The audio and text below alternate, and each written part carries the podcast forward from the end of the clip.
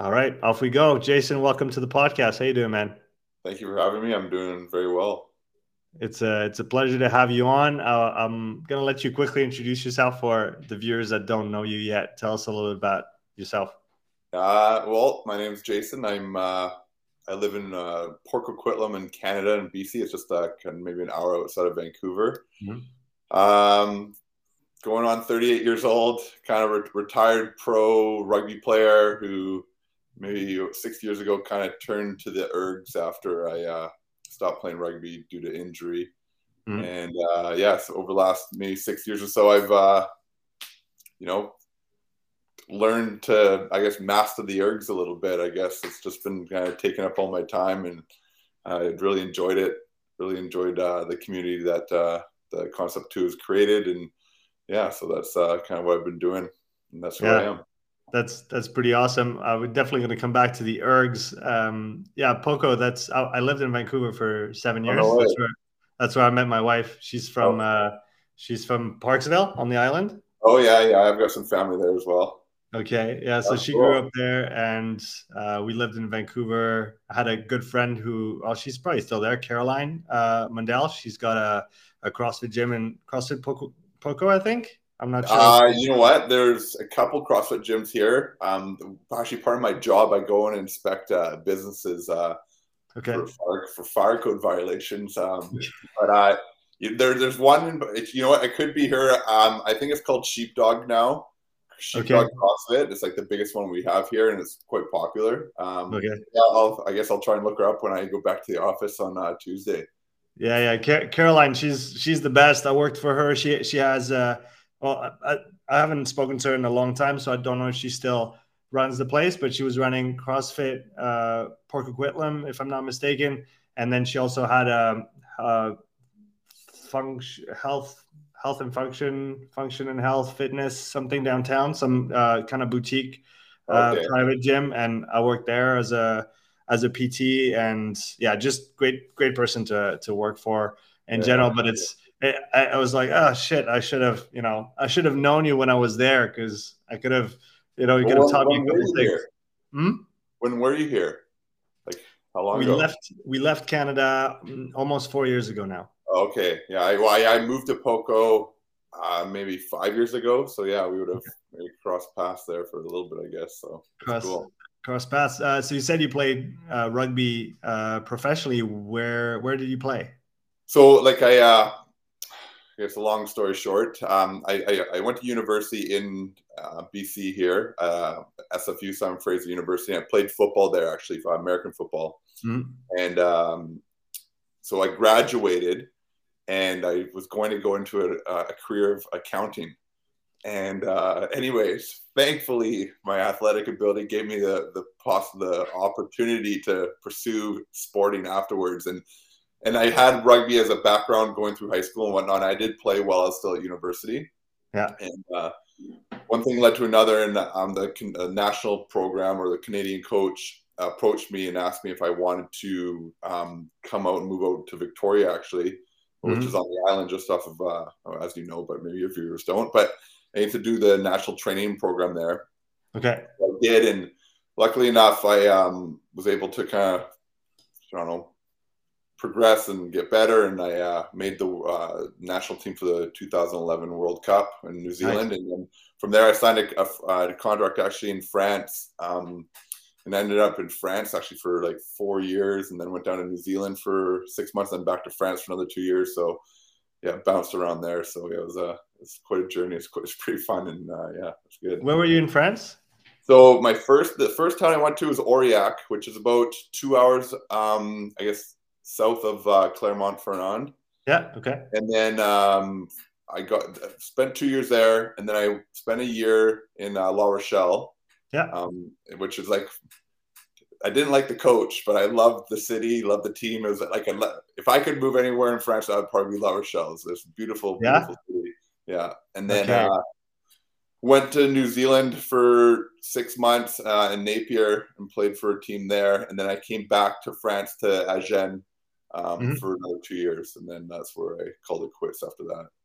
yeah, I, I I, am in Switzerland and I do travel quite a bit to France for for seminars and whatnot. I was in uh, I was in Brittany not too long ago, so it's not right by La Rochelle, but it's on that same on the same coast. So I saw. Yeah, yeah, yeah. I, love the west coast of France. It's beautiful. Yeah, yeah, it was it was nice. It's it's a long drive from Switzerland, but it was it was definitely worth it. What, I, I wish I, yeah, I wish I could be mm-hmm. speaking French for your viewers, but my French is not very good. That's fine. They, I've, I, I keep saying to all the coaches and everybody who listens to me in French, I just keep saying the best thing you can do for your coaching career is to learn English so you can consume all the English content that exists. Because oh, sure, yeah. Obviously, not you know not downplaying the quality of what comes out of France, but just just the sheer volume of the stuff you can find in English is yeah. is just massive. And I really think that if you want to have you know a long and productive career as a coach, and obviously continuing education is part of you know just keep getting better and better.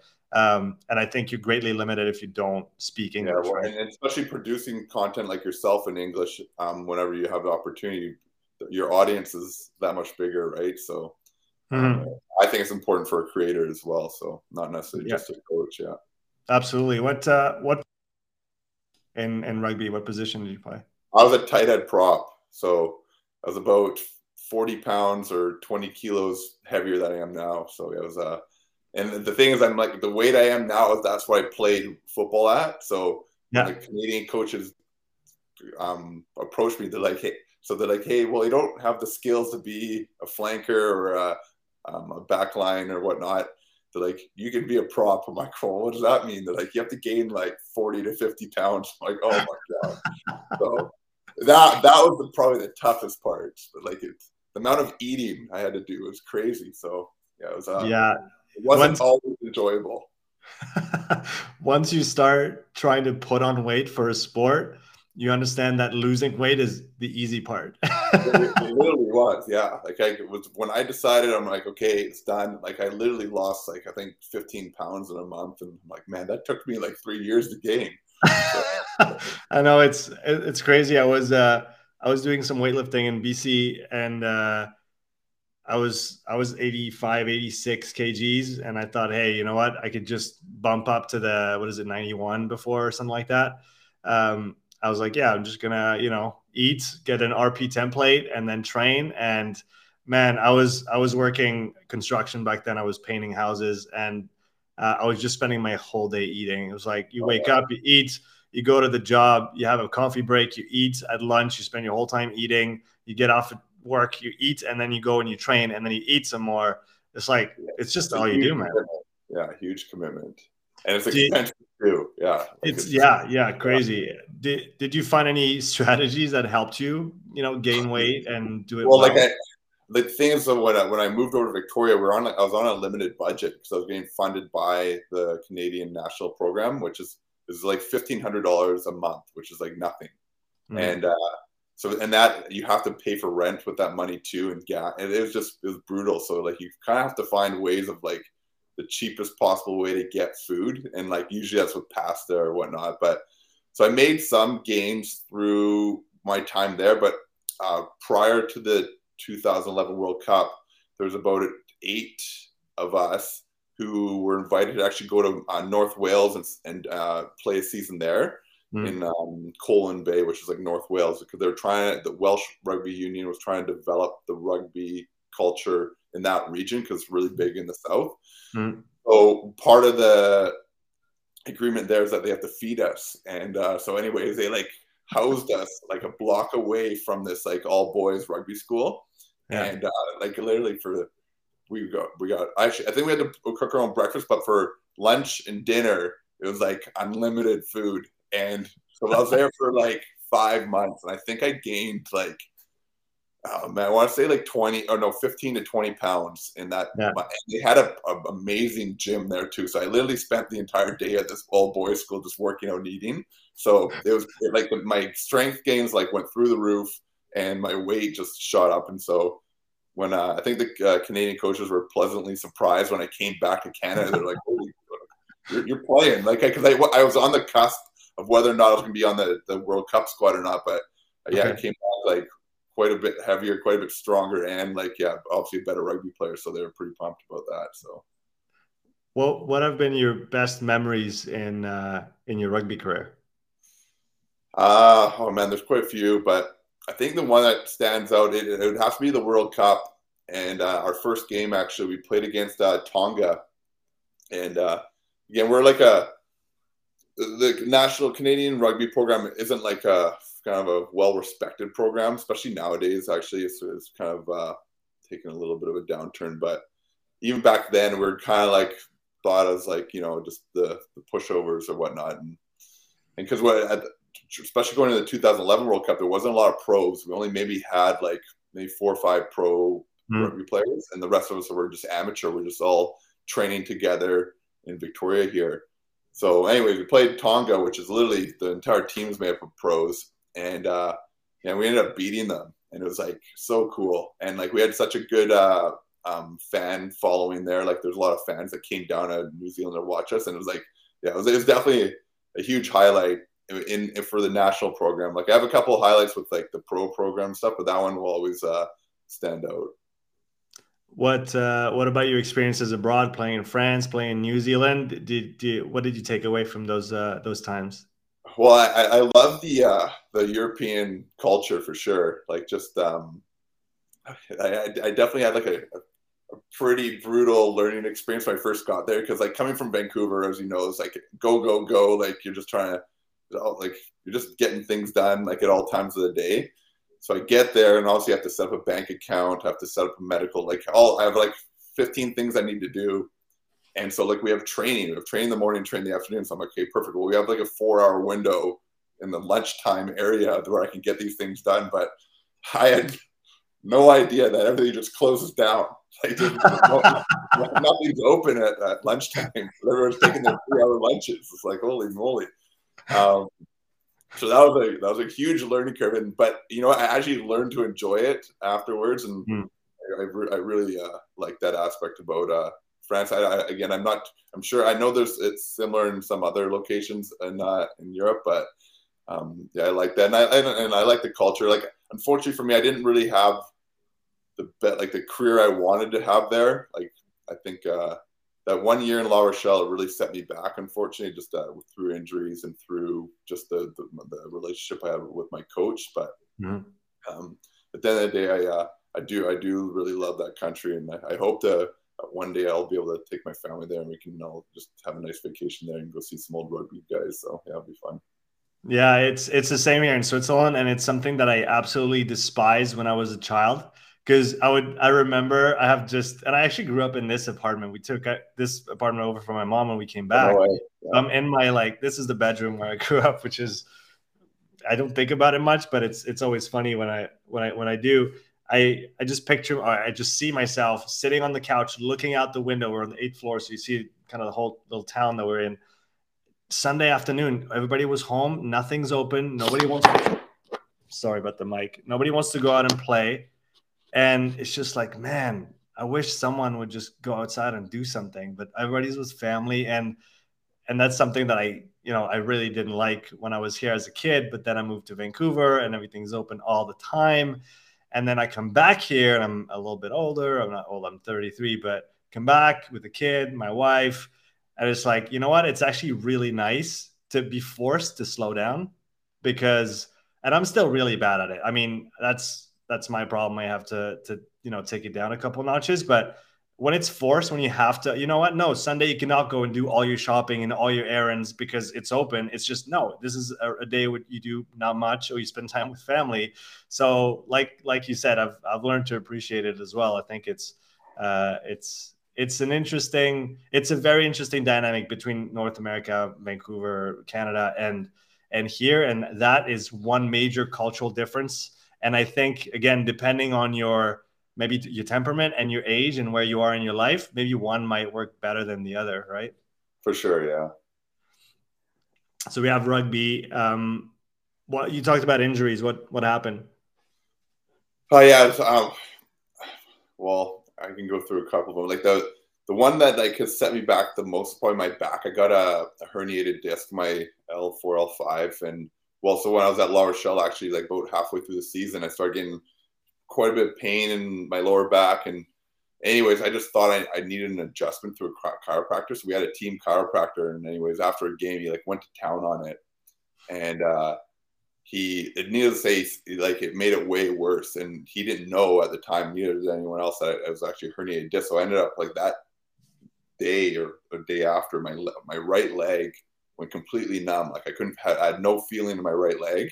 Wow. So anyway, they sent me to get an MRI, and it turned out I had a, a pretty bad um, herniated disc, and uh, I was getting like really bad sciatica down my right leg, and so they, anyways, I had to get a, a couple uh, an operation done in terms of like I got uh, cortisone shots put into my back, which is like an anti-inflammatory drug for people who don't know, mm. and um, yeah, I was just pretty much told to lay on my back for the next month and let it do its work, and yeah, it was, it was really brutal. So and but and then that's just something I'm gonna have to live with. Like I'm actually dealing with it right now. It's just kind of like the cortisone doesn't work forever. It, what it enables enabled me to do is like get the inflammation down, and then your job is then to strengthen your core and and uh, and make that area around it stronger. So when the cortisone does wear off, it won't be affected by your herniated disc, or that's like at least the goal. And it really worked well for me. Like it did the job, and but by the time I came back to wanting to play. It was near the end of the season. Coach hated me, and yeah, so that was that for that. But and then in Agen, well, actually the World Cup 2015, or actually the, the game that we had a warm up game right before, and I uh, broke like four of my ribs in the scrum, so I had to wow. miss 2015 World Cup. I did a my knee like actually my knee right before then was a two hour uh, two month layoff did my ribs, which was like another two months, and I came back and I tore my bicep, like literally the game after that. So it was literally like three pretty bad injuries in a row. And at that point, I'm just like, man, I'm getting too old for this. Although I was, I think I was 35 or you know, know how old it was. No, I was only, I was only 32 at the time, but I was just like, mm. man, where's this going? Like, I, it's like, it's just anyway. So those are like the three. That was like that one period of time where it was like really dark. Like I was yeah. like, because I the thing is you get injured and you want to get back and you work your butt off to try and you know get back and get better mm-hmm. and whatnot. And then just the, the, literally the game after twice in a row was like, okay, injured again. You're off for two to three months. And yeah, it's brutal. So yeah, those are probably my two made like well, I guess. I was pretty lucky with rugby. I guess I didn't have like crazy injuries. Like I did t- tear my bicep twice, broke some ribs, like broke some rib cartilage, concussions, and one knee. But yeah, it was I've, I've seen much worse, and I'm lucky I didn't. Uh, nothing that's going to be lasting other than my back for for the rest of my life. So, do you and so you went you went back to playing after despite all those injuries, right? When you went back, yeah, I did. Well, that's the thing. It's just like injuries are just part of the game. Unfortunately, it's such a physical game. So um, the ones that like you look back on it, it's like, and I know it's an issue nowadays, like the concussions, like it's like the invisible injury. And yeah. I know I had my fair share. And when you're trying to tell a coach that you're you're not feeling well or you're not you're nothing's like seems right and he doesn't and he looks at you you look completely fine that's like that's the the challenge with those ones because people a lot of guys i've seen they play through it and, and it ends up getting much worse and yeah. next thing you know they're like stuck in a dark room for months at a time just to try and get their brain right so um, yeah, yeah. I had, I had um, what's his name ben I forget. He's a he's a, he's an ex pro rugby player. He played for Wales, if I'm not mistaken. I believe it was Wales, and same thing, like bad concussion on bad concussion, and that pretty much ended it for him. And yeah, uh, yeah, like you said, it's it's not. And I'm not in rugby anymore, uh, but I, I, I, used to play. I, I, I did some uh, S&C with the local club here when I came back, uh, but I, I followed a, a course, and it was a a medical a, a, a, doc who works in I think he works in in Pro D2 in France who came to give the the course and it was on you know rugby safety and and concussion was a big part of of the day. And he was adamant on you know how important it was to talk about those things and especially at the amateur level because the pros now they have those 10 minutes and they get to yeah. you know see if the guy is fit to go back or not. But at the amateur level you don't have any of that. And i've seen i've seen people a guy that I know, Tiny, who who used to be who used to be on the team, prop as well, and he would he he he was notorious for going you know very low in the tackle, and if the knee came at the wrong time, he would usually get it to the head, and I've seen I've seen him getting knocked out, you know, flat on on his face, and then get back up and just keep playing. And people are kind of looking at each other on the sidelines like should we do anything? Should we? And it's it's so complicated because you have well it's it's not from a health standpoint. It's like he should just come out and that should be it. But then you don't have enough numbers. We're going to lose the game. Yeah, and then yeah. those things take over and it's like yeah but that doesn't really matter because it's someone's health and and that has to take priority. Yeah we, are, we, we definitely have a problem of living in the moment and not actually thinking about the long-term effects which uh, i think they're doing a better job now especially mm-hmm. like with, uh, in american football and, and, and nfl i mean um, and when i like when i was in france there's no discussion about concussions like there's that right. wasn't a thing and then uh, i know that where there's another canadian uh, jamie um, jamie cudmore he played for Clermont He's a, like one of our biggest name rugby players mm-hmm. in the in the past, and he had a, a huge concussion issues with uh, Claremont. And he's a massive, massive man, and I know that there's been time for. I guess I think they're trying to say, "Hey, you should probably come up," but then we have him being like, "No, I'm going back in." You're like, "Okay, just like don't hurt me." but yeah, like he, like, anyways, I know he had some issues with them going like when at the end of his career too. So just, which I think has probably prompted them to try and go that route of like going the right route of how they're going to treat them in the in the future or so. So, mm-hmm. um, yeah.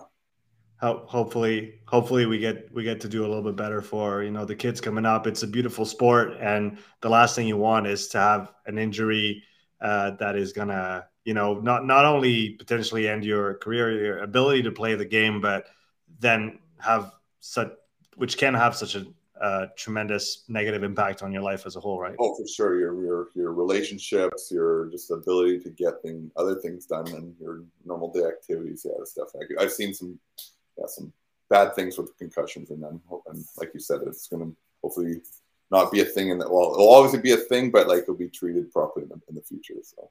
Yeah. Do you, do you still watch rugby? Do you still watch the game? Do you? You know, I don't. No, not really. Like I like if it's a big game or whatnot, and I or I know a guy that's playing, I'll probably watch it or at least watch some of it. But um, it was weird. Like I was actually my last game I ever played was was near Switzerland. It was actually in um, what's the town there on the border? Lyon. No, it wasn't Lyon. It was um. Annecy. I want to get the map out, but I don't want to do it on live. But um, oh, shoot, I'm going to do it.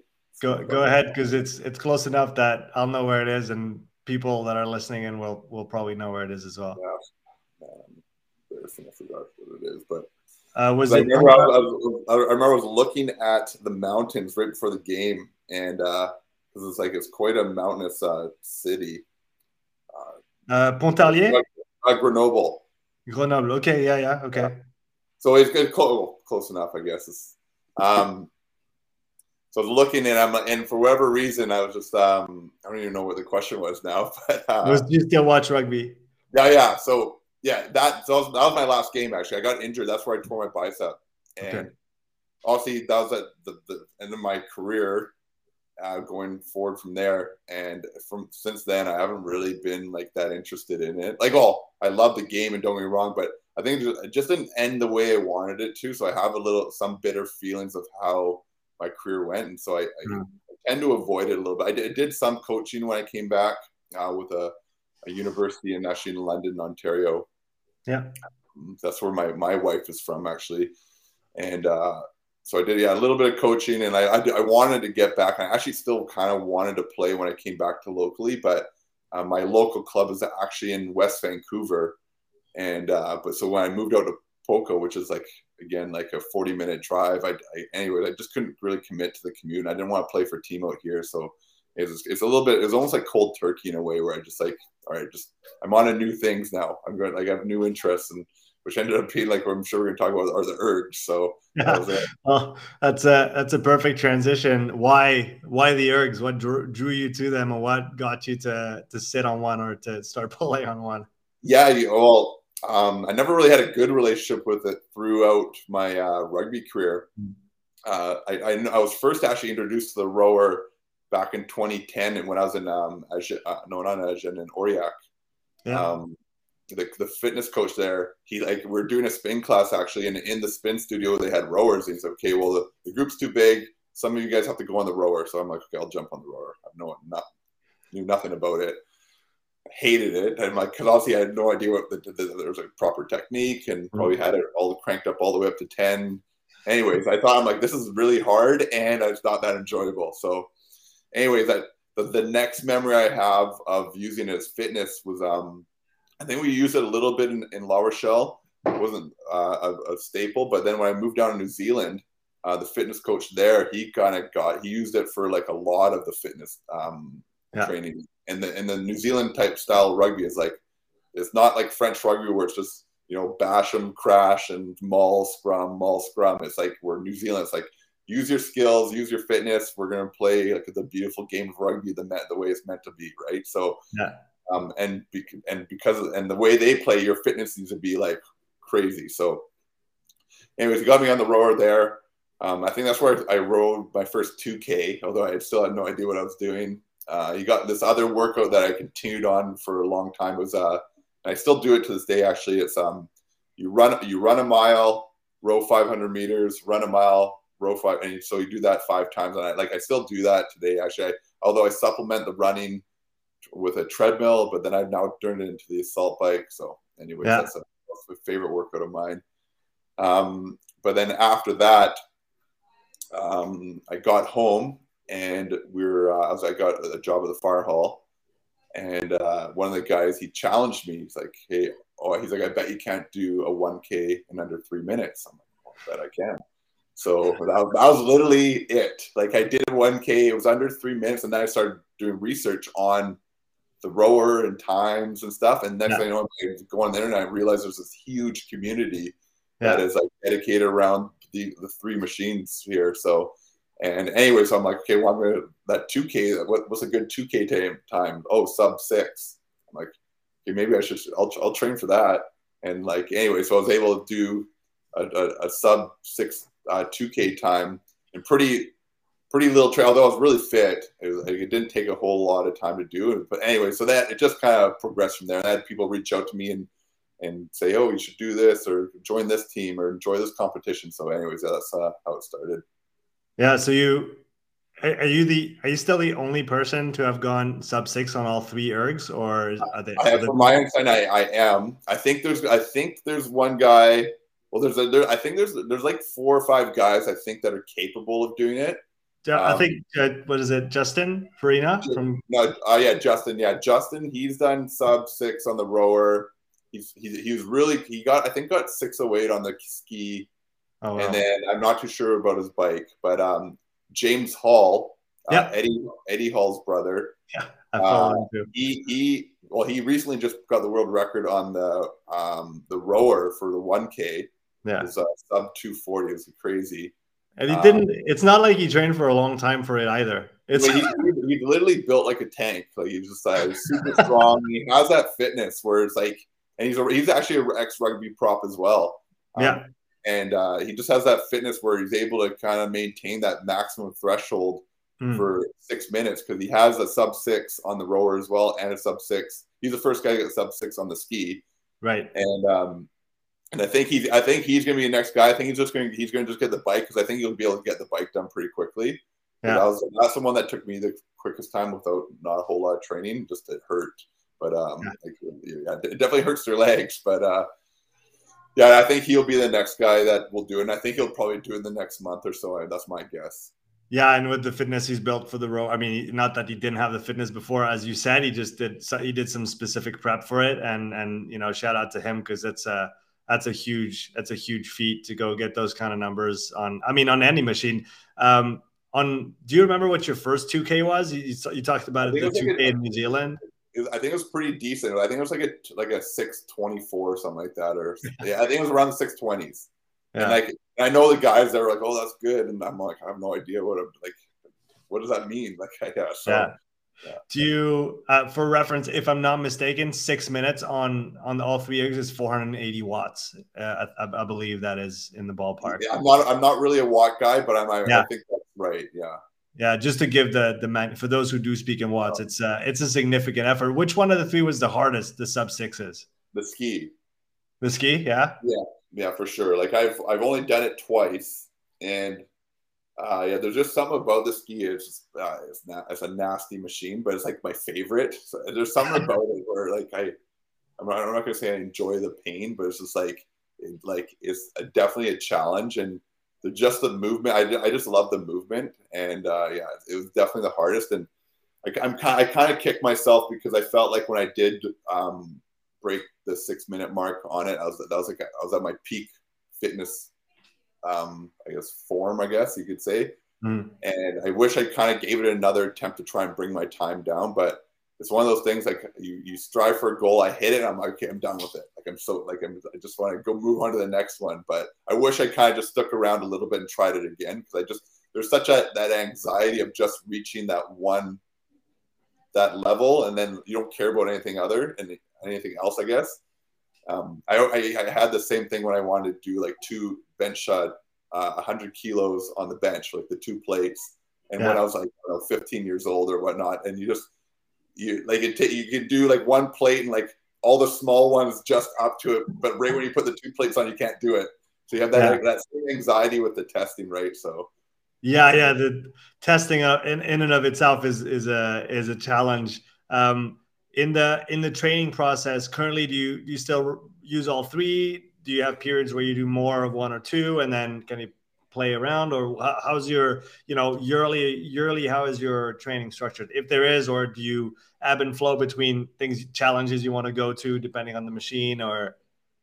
Yeah like i don't follow a like a specific program. Like i kind of just do what i, I want and then like how i what i feel and recently because I like a um like I have a, a young child, a young boy, and like that's like definitely been quite a challenge. So like my my uh my energy levels have been like quite low as of late, like for yeah. last year and a bit. So I've been kind of like just turning to the bike just because mm. it's I find it easy to sit down. You don't have to think about anything. Just pedal, sweat, yeah. burn some calories, and, and move on.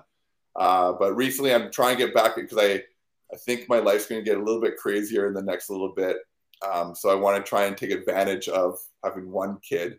Um, next, so uh, I think for the next like five months, I'll probably be going pretty hard on the ergs.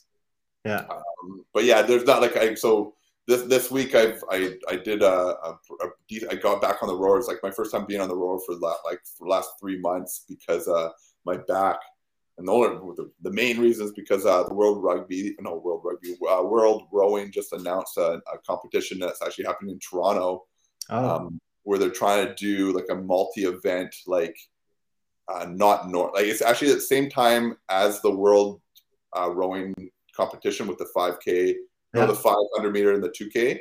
So they're going to do one where it's like uh, like just events that aren't normal, like kind of just intervals and stuff. So yeah. I'm going to try and I'm going to try and um, um, go for that. So I need to do two rows this month that uh, I need to train qualify? for. Yeah, to qualify. Yeah. So what do you do? You know what they are already? The uh, one of them is three thousand three hundred thirty-three meters. So that's around like a that's like a ten minute row, like a max row. Um, and then the next one is seven intervals of two minute, two and a half minutes and 30 seconds off. Mm. And that one scored in two ways. Uh, the first score is on your first two minutes and 30 seconds and seeing max meters. And then, which is nasty. Well, it's, nasty because the first rep, and then you have to do reps after that. So, and then the, the second score, I think, is going to be uh, how many uh, cumulative meters you did through the entire workout. So that one, I'm going to save that one for last. So I want to get this uh, 3000 one done, um, hopefully in the next week or two. But uh, yeah, I just got to get my back right. It's just hasn't been good. So yeah. It's how, how do you manage that? Because the the rower has to be the the most unforgiving of the ergs when it comes to you know back and the just the position that you're in. Um, do you have you found strategies to mitigate that, or just like again, I'm I, things I wish I did when I was younger, but like just stretch and stretch and warm up. I'm not a big warm up guy. Just find it like I'm not saying a waste of time, but like time is limited. I just want to get get right to it. So and that's definitely come to bite me in the butt a couple times. Like I just, uh, um, but anyway, so now now like for last like couple months, I like do a stretch every morning. It takes like 15 minutes, but like like otherwise, I, otherwise I can't do anything. I like literally can't bend over, and so like that's like something I've been having to do, and like usually I'm, I'm I, like I, have been dealing with back stuff now for last like I don't know ten years now, so I uh, usually if it's if it gets bad, it usually corrects itself within in like a maybe a couple weeks, but this one has just been lingering around, so. Mm. Um, I just wanted to, I'm getting very frustrated and you know annoyed with it, but it is what it yeah. is. I, I, I messed up my back too, and it was definitely a combination of rowing like a maniac when I was uh, doing too much on the side. I we'd just come back from Switzerland. I was I did pretty much a year and a bit where I just focused on the rower, and I did quite a bit of it. Uh, I did one local competition in, in BC, and then I did the the regional championships here when I got here, and then I wasn't working yet, so I spent two months, and then it was getting towards the end of the season. What is it, May, right, where the the concept two season switches over, and I was like, okay, I, I, I need to try and beat my PBs on all the standard metrics, the meters, the times, and I was li- I was looking back now, and with the little that I that I've you know acquired since then in terms of how to train and how not to train. It was like, don't try to set two PBs a week every single week. That's just a bad idea. And there was this, and then I started a physical job and I was getting up at you know I was getting up at five, and then I was coaching rugby every evening at the field. And within two weeks, my back was like, eh, not happening. And and it it lasted a, a, while, and it it was nagging for a long time. It's much better now, but it's still I I, I now is now I can take some more time to fix it and take care of it. Uh, do you find on the back stuff does it affect your mood? Does it affect uh, how you function during the day, or are you able to put that on the side? Well, one thing I like, so like when I uh, first ran into back issues, like before, I'm like, and you hear about people like, oh, my back's bad, I can't do anything. I'm like, what, what, what do you mean you can't do anything? Like, how bad can it actually be? Like, didn't understand, but like, man, if you haven't had back injury, like, like praise us, praise God or whatnot, just because it is like the worst. Like, so yeah. my first time that happened to me, like I was, I couldn't do anything. Like you literally, like every movement is like pain, like it, throughout your whole body. Like you move, you try and lift your knee, you can't put your socks on, you can't do anything. So, um, yeah, it definitely affects my mood. Like again, I like at this point, like I know how to manage it and whatnot, and like it, although uh, as annoyed as I am with it, but it, it like I, I can get through the day and whatnot. Like the at the most pain I have is when I first wake up in the mornings. That's like I feel like, man, how old am I now? Like, this, I guess I guess this, this is what the means of like the effects of rugby. Then like, man, I haven't played rugby for six years and it's still bugging me. But I just I just know it's just going to get worse from now. But uh, yeah, it, it, it is a debilitating injury when it's really bad, and um, I do feel horrible for the guy people that literally have to deal with it on a, on a daily basis. And I, I, feel like i am lucky although i am dealing with it but it just it's not as bad as it could be so. Mm. yeah you, you, talked about using the bike quite a bit. That's the machine i've been turning to a lot because like you said it's it's very um, non-involved from a psychological standpoint where the rower and the ski we know that every stroke is going to matter in terms of you know how you move and the efficiency that you're going to bring with it.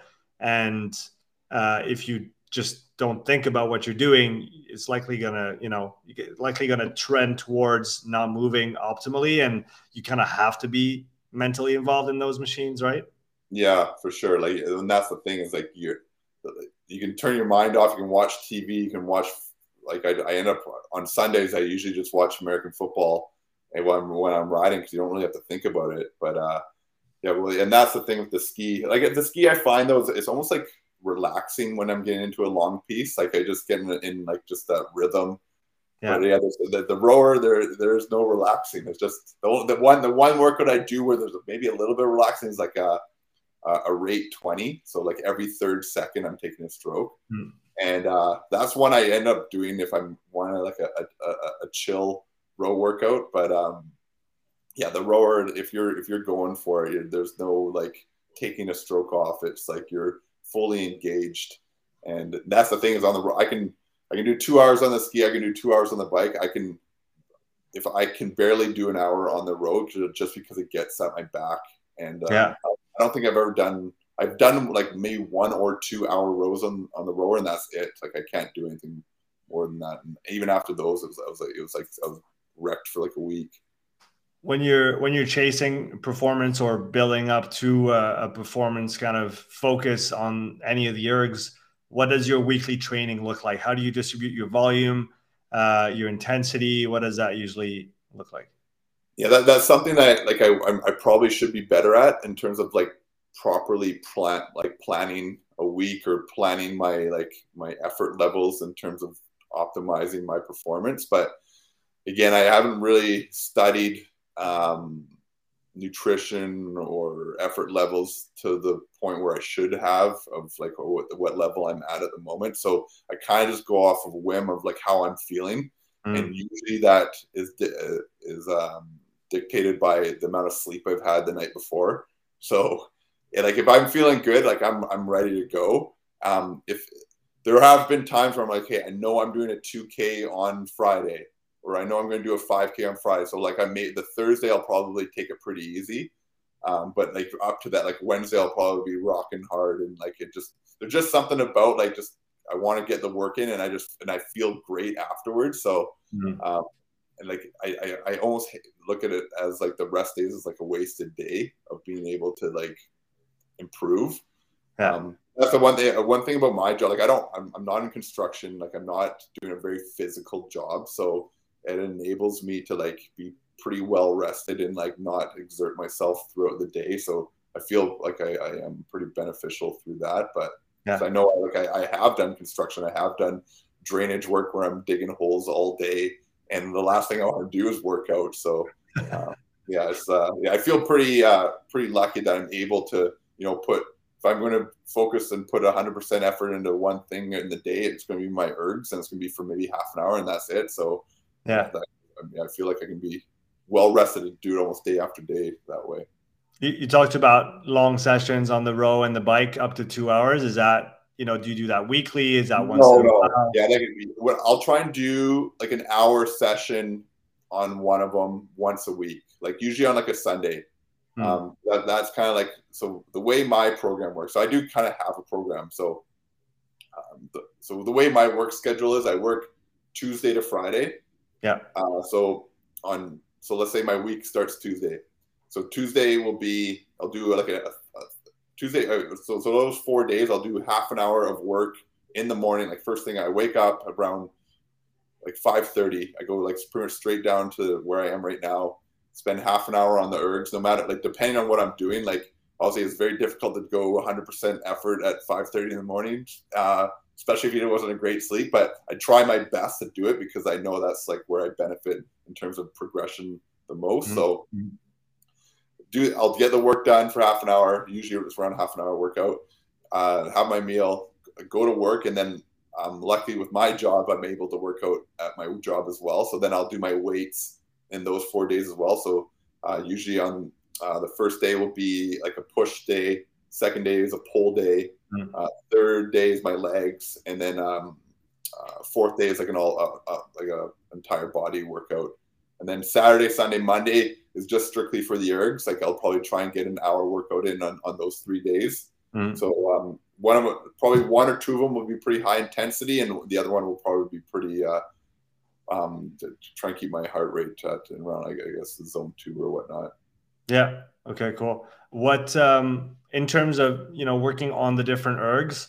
Have you, with all your experience, you know, going after different uh, PBs on on all the machines, do you find that what two machines have the best transfer from one to the other that you can feel like? Does the bike carry well into you know the rower? Does the ski help you rowing? What what have you felt over the years that maybe allows you to have an idea about that?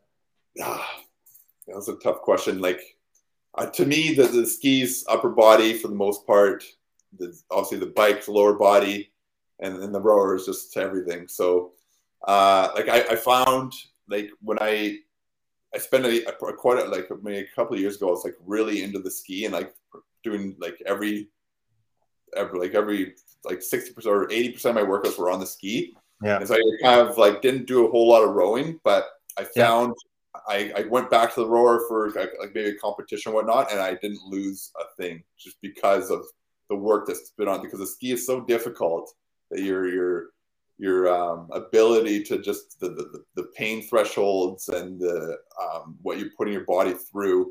It, it, I feel that transfers over really well to the rower. Um, where actually recently now because I've been spending so much time on the bike, and now I'm like, hey, I need to get back into. And, I, and like I was pushing myself on the bike. I, I like I did a um, a sub 16 10k like I think maybe a month ago, yeah. which was like one of the goals I had. But anyways, I've now switched back to the rower and the ski to try and bring up my numbers again. And like I've definitely dropped off quite a bit. So like I have a lot of work to do. Whereas I didn't I didn't find the same thing when I was went from the ski to the rower. Um, Interesting. So, yeah. When when we talk about technique, uh, talk us through what you focus on. I'll start with the with the ski, and then we'll talk about the rower. What for you are the most important parts of skiing well? Because we see we see not everything and nothing across the world. Uh, and I I would probably I'd probably say that especially if you look at CrossFit as a sport, that is probably the machine or the movement where people have the most efficiency to gain. Um, and yeah, so what does it what does an ideal ski stroke look like from from your perspective? Uh so like I, I love studying film. Like I love like watching movements and like seeing where efficiencies can be gained. And uh, one, one thing I love watching is actually Olympic weightlifting because then you because I used to love when I was playing rugby, I loved power cleans and whatnot, and I'd always try and figure out how can I get better. Mm. And uh, you and when you watch like the the people at the Olympic level, like literally how efficient the bar moves, and like in terms of like there's no wasted movement. Yeah. So the way, anyways, I, I kind of adopted that same um, thinking towards the ski because then you you look at some of the, the, the the ski techniques out there and it's just like it's it's crazy. Like you just like you have the swimming, like the one that gets me is a swimming technique with the, like, the big arms, and like it's like what are you thinking? Like how do you think that's actually good? Yeah. So anyways, the way I look at it is like straight up, straight down, and like you try and be and so like there's no wasted movement. You want to reach as high as you can and come down straight and then just keep that line that that plane is is without moving your arms in any um, inefficient way so I've, I've, I've tried to adopt it to, and or look at it that way um, and then uh, like again I, I have like there's again the ski like with the rower i feel like there's one technique that's the efficient way of doing it and then the bike obviously there's only one technique you just move your feet but uh, with the ski I, I think there's like maybe like, I don't know. There's quite a few different techniques that work for different people. Like yeah. you look at the the technique of an of of what um, a cross country skier does. It's um, it's quite short and sharp, and like the the the, the stroke rate's quite high. Yeah. And that's the proper, that's the proper way that to use it on the skis. But I don't I, I don't think it um, transfers very well over to the machine in terms of be able to maximize power and speed especially on um, the short stuff. I would assume. Yeah, well, on the short stuff, the people's rates get up pretty high.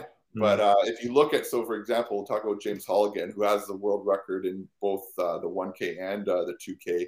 He like he just does monster strokes where it looks like he's going to rip the rip the thing off the wall. Um, but it's not. It does not look like any type of uh, cross country Olympic skier would use because it's yeah. like just big monster strokes, and that's kind of the way I approach it as well. Like I don't I, I, don't have the upper body strength that he has or like as other guys have, but um, I, I I just find that I'm able to use if I'm able to do less strokes, that I'm using less energy through a period. So like usually for my thir- 30 minute um, piece, I'll my stroke rate will be around like a 37, maybe 38 if mm-hmm. I'm trying to max uh, max distance. Mm-hmm. Whereas then you look at some other people who are doing like 42 to 43, even 44 and then you start doing the math in terms of how many more strokes they're doing over a 30 minute period. So like four times 30 was at 100, 120 more strokes that they're doing that I that I don't have to do. Mm. Um, so I look at it that way as well, just to try and be efficient with my energy output too. So um, again, I I'm sure we could chat about ski technique for literally hours in terms of and debate about it in terms of what's the best, but at, at the end of the day, different. There's so many different body types, and yeah. people don't have like I'm pretty fortunate. I have a pretty strong upper body, so I can get away with the the the, the less strokes to generate the the power I need. Whereas some people they need to do to up the stroke rate to get the same uh, output. So uh, it's, it's, I think it's a debate that'll always go on in terms of what is the best technique. Um, yeah, I think I, it's, it's all reliant on the individual. Yeah, and but I, I, I think what you said at the beginning is is hundred percent correct. There's one way to row, but then there's multiple ways to ski. I I did a I did a little online. I created a little free online course on the Concept2 ergs and you know the the log online and all that stuff because I think they've done such a great job. Like the infrastructure is fantastic, right? You can log all your things on your phone. You can have all your meters on the on the on the computer. You can share your logs and stuff. It's it's a fantastic ecosystem. And for example, CrossFit, which is a world that I work in quite a bit, they don't know anything about it. They just sit on it and they pull like like there's no tomorrow. But there's no consideration of hey, that's actually a great training tool, and we can use it better and then benefit from it. And in that context, I actually pulled up I, w- I think it was your video, the 30 minute record that you have or had. Oh, for the ski? The ski. I had yours, yeah, yeah.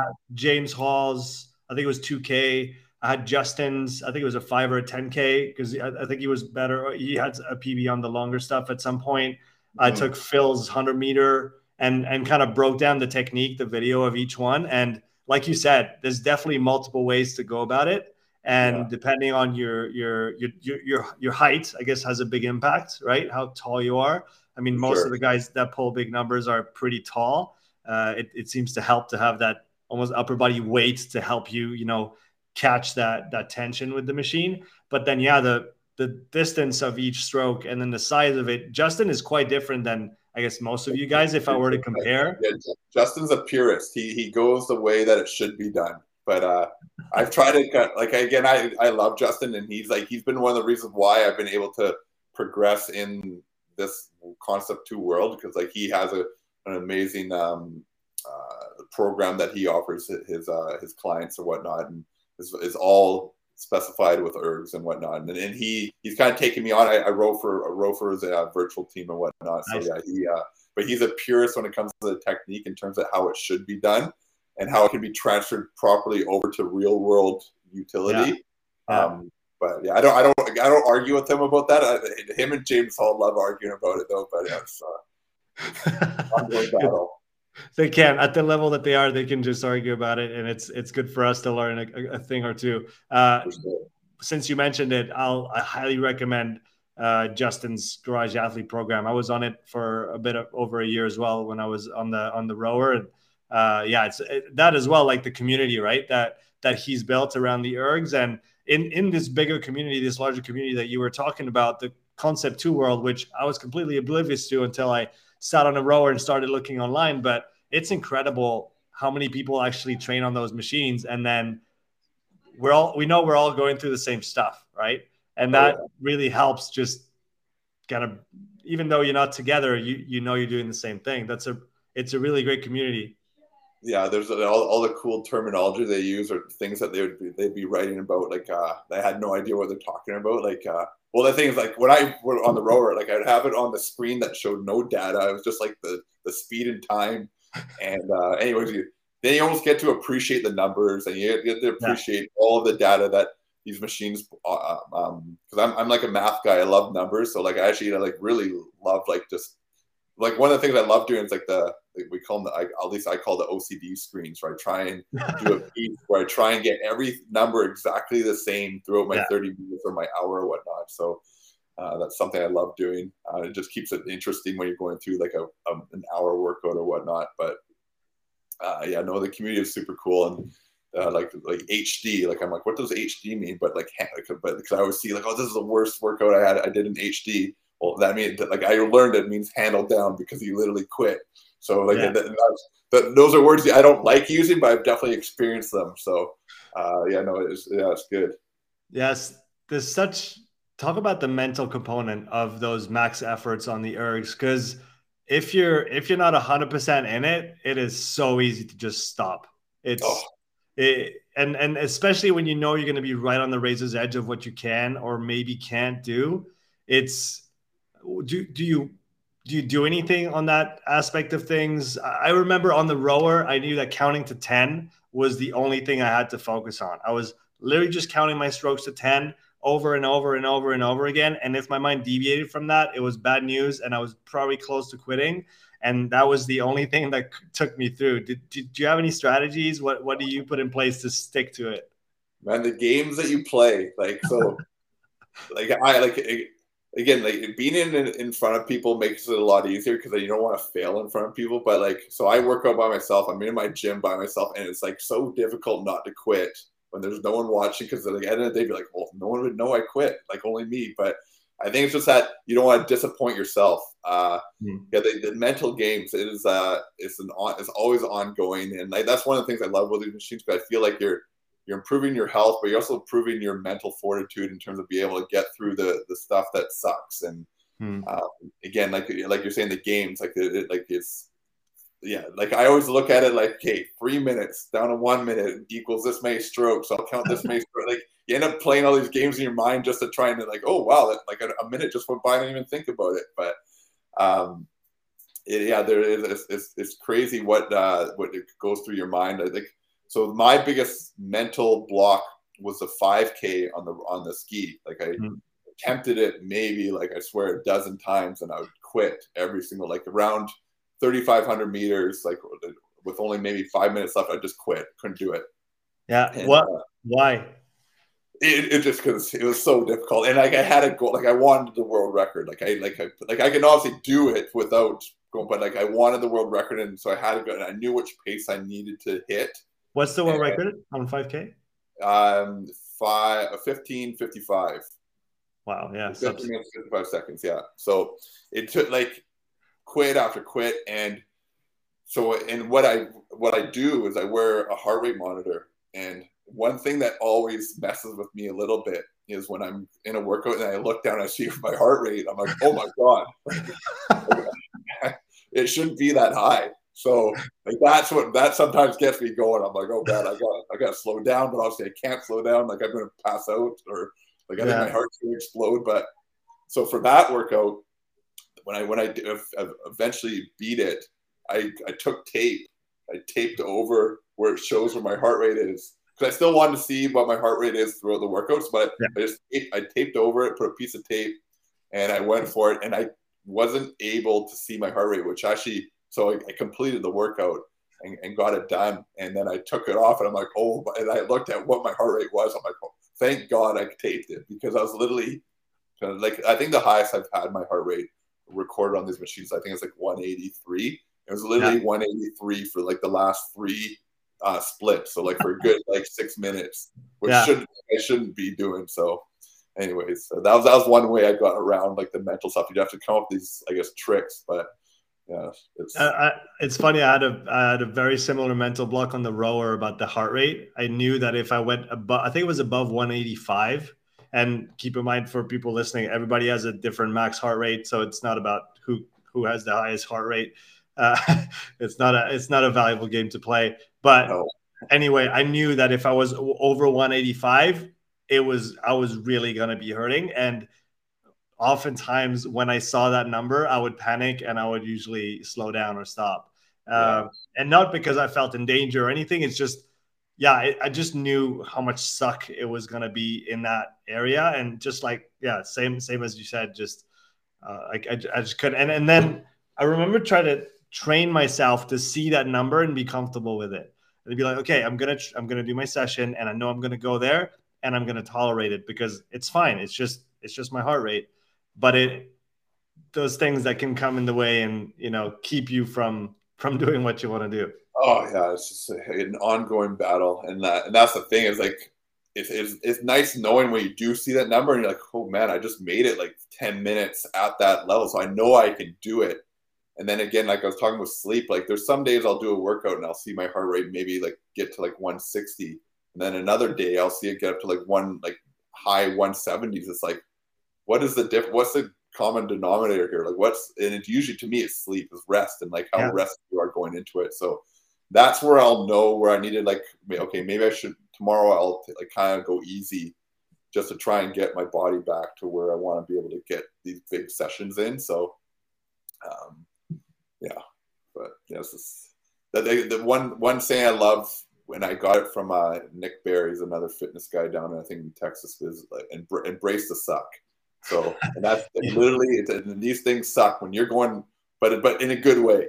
So um, yeah. You're, you're, yeah, by benefiting, like obviously if you don't overdo it, but if you're able to kind of figure out what your plan is and and and uh, want to progress on these things, you just got to embrace it, and uh, it, will be over, and you'll be happy when it's done. But uh, yeah, just yeah, it's there's no there's no way around it. I asked you which you know which one of the three sub sixes was the hardest.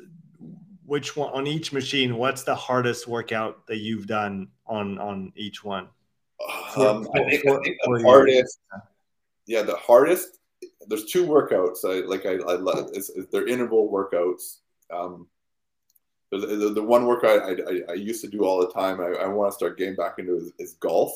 It's a the one minute on, one minute off for 18 reps.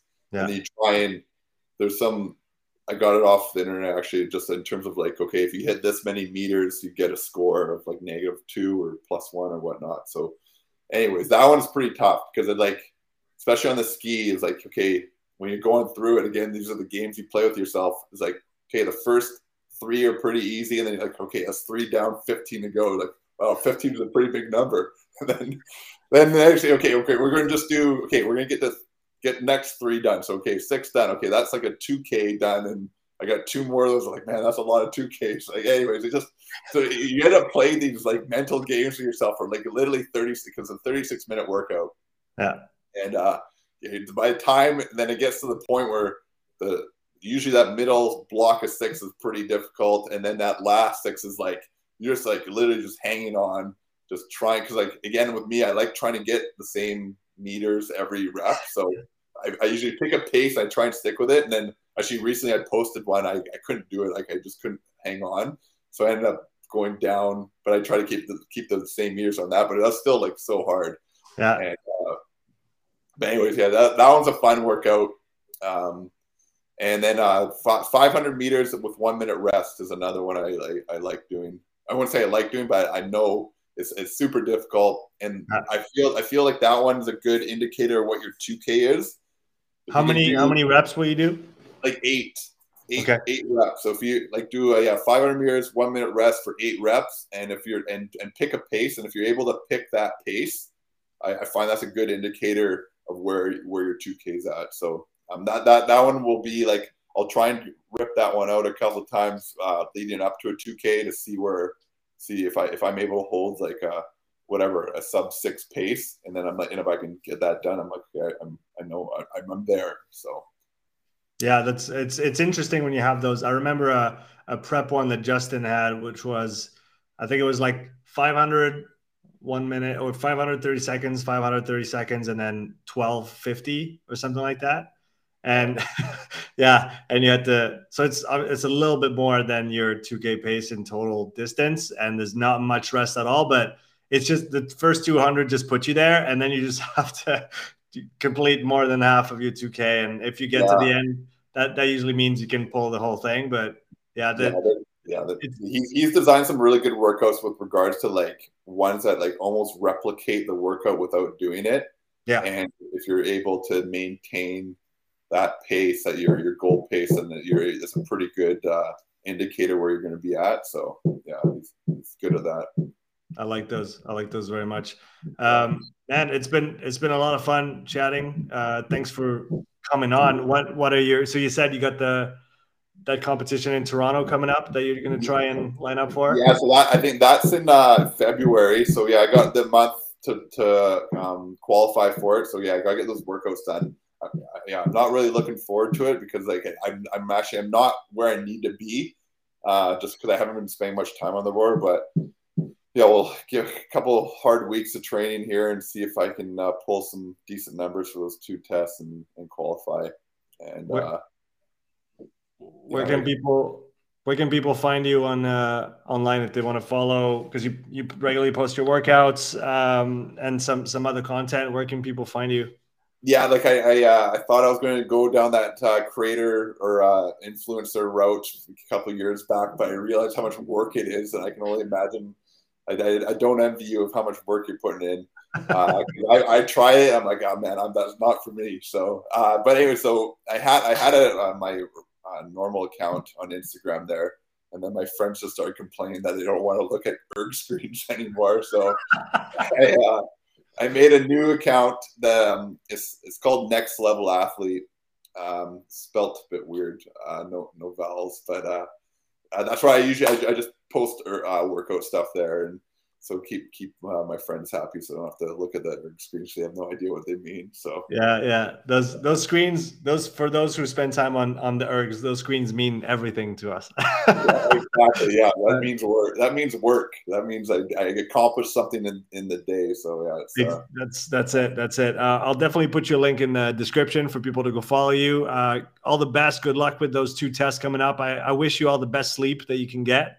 And, uh, and so and some solid training. And uh, we'll definitely be looking out for your future posts. Uh, either way, it was it was a pleasure to have you on, man. Thanks so much. Yeah, man, pleasure talking. If you if you come back to visit your uh, wife's family, you got to hit me up, and we'll uh, get some workouts in. Definitely, definitely, that'd yeah. be a pleasure. Take care, awesome. Jason. All right, cheers. Thanks for listening to this episode. If you would like to support the podcast, please take a few moments to leave a written review and a five star rating on Apple Podcasts. If you want to watch this episode again, you can find the full video recording on my YouTube channel.